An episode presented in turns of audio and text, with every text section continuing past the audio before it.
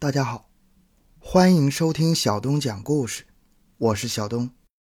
前世界著名拳王迈克尔·泰森曾连续保持了三十五场拳赛不败的记录，六次成功卫冕拳王，是世界拳坛无可争议的英雄，以铁人铁拳和男子汉的刚强的象征风靡美国。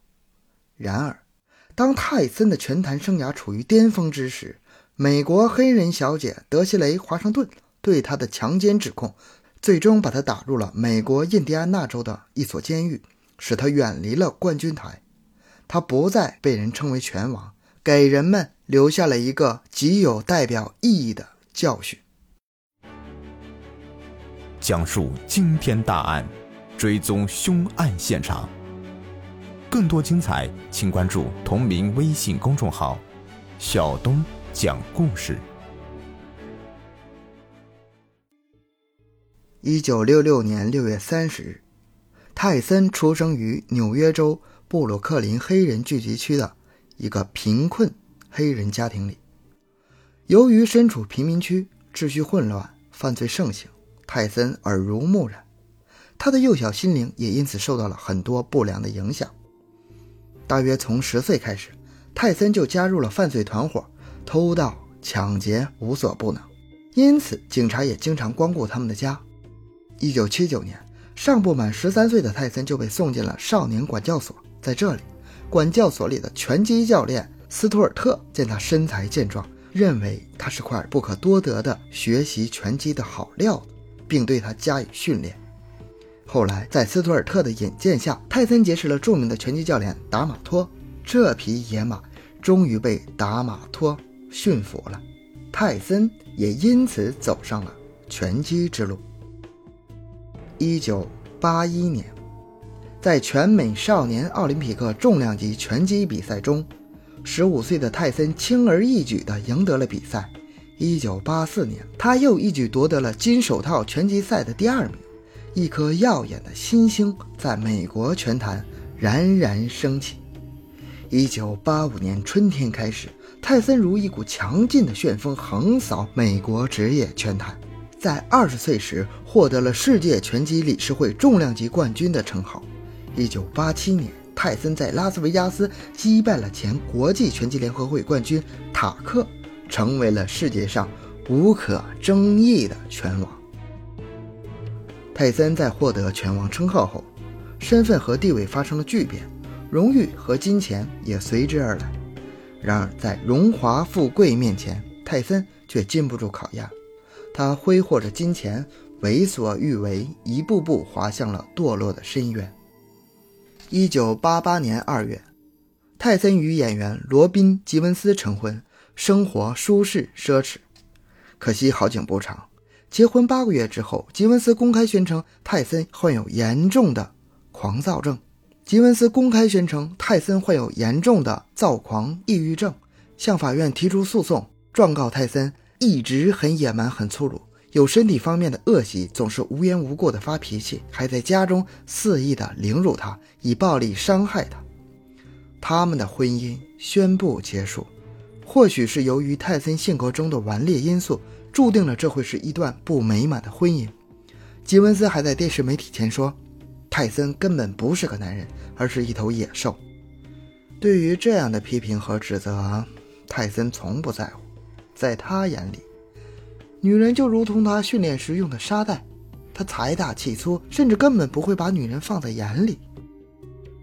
一九八八年十二月十二日，来自纽约的桑德拉·米利埃小姐控告泰森在一次夜总会上对她进行强行非礼，并无耻地要求与之发生性关系。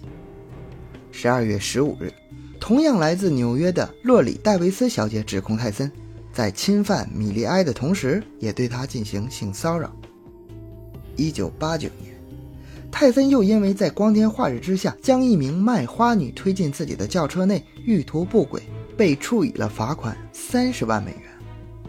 一九九零年八月十七日，他的前任秘书菲利斯·布兰纳小姐也在新泽西州纽瓦克控告泰森在其任职期间任意的猥亵她。据泰森所在公司的一位负责人透露，因为泰森到处拈花惹草，被不断的告上法庭，因此他每年赔偿别人的钱都得好几百万美元。然而泰森似乎有种有钱能使鬼推磨的思想，他对这一切显得无动于衷，屡犯不改，甚至丝毫没有悔意。这种想法使他终于在1991年尝到了恶果。1991年7月17日。泰森作为社会名流应邀前往了印第安波利斯城，作为了第二十一届印第安纳全美黑人小姐选美赛的活动助兴。泰森在那里遇见了十八岁的美国黑人姑娘德西雷·华盛顿。第一次见面，泰森就主动亲吻了德西雷。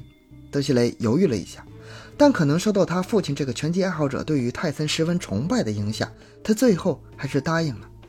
不久。两人就来到了泰森所在饭店的房间，闲聊了一会儿。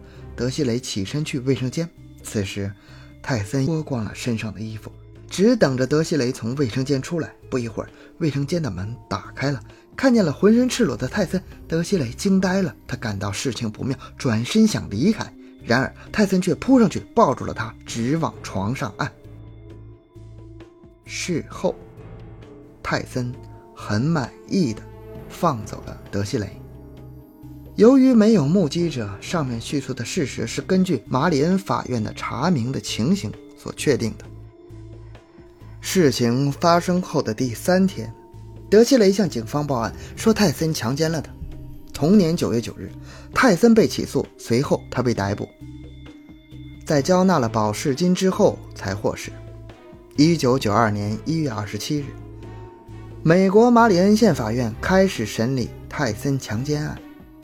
法庭上，一边是德西雷在痛哭流涕地向法官陈述自己遭泰森凌辱的不幸，一边是泰森在声嘶力竭地喊冤。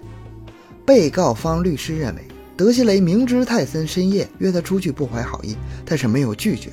事后告泰森是想获得一笔可观的赔偿金。原告律师则强调。德西雷是个涉世不深的女孩，她是被泰森蒙骗了。泰森这种令人发指的犯罪行为应该得到惩处。一九九二年三月二十六日，在法官吉福德宣判前，泰森做了最后的陈述：“我不祈求任何怜悯，我做好了最坏的打算。虽然我有些害怕，但我是清白的，我没有伤害任何人，更没有强奸任何人。”我可能做错了一些事，但是我的本意不是那样。之后，法官吉福德宣读了判决，判处泰森六年监禁。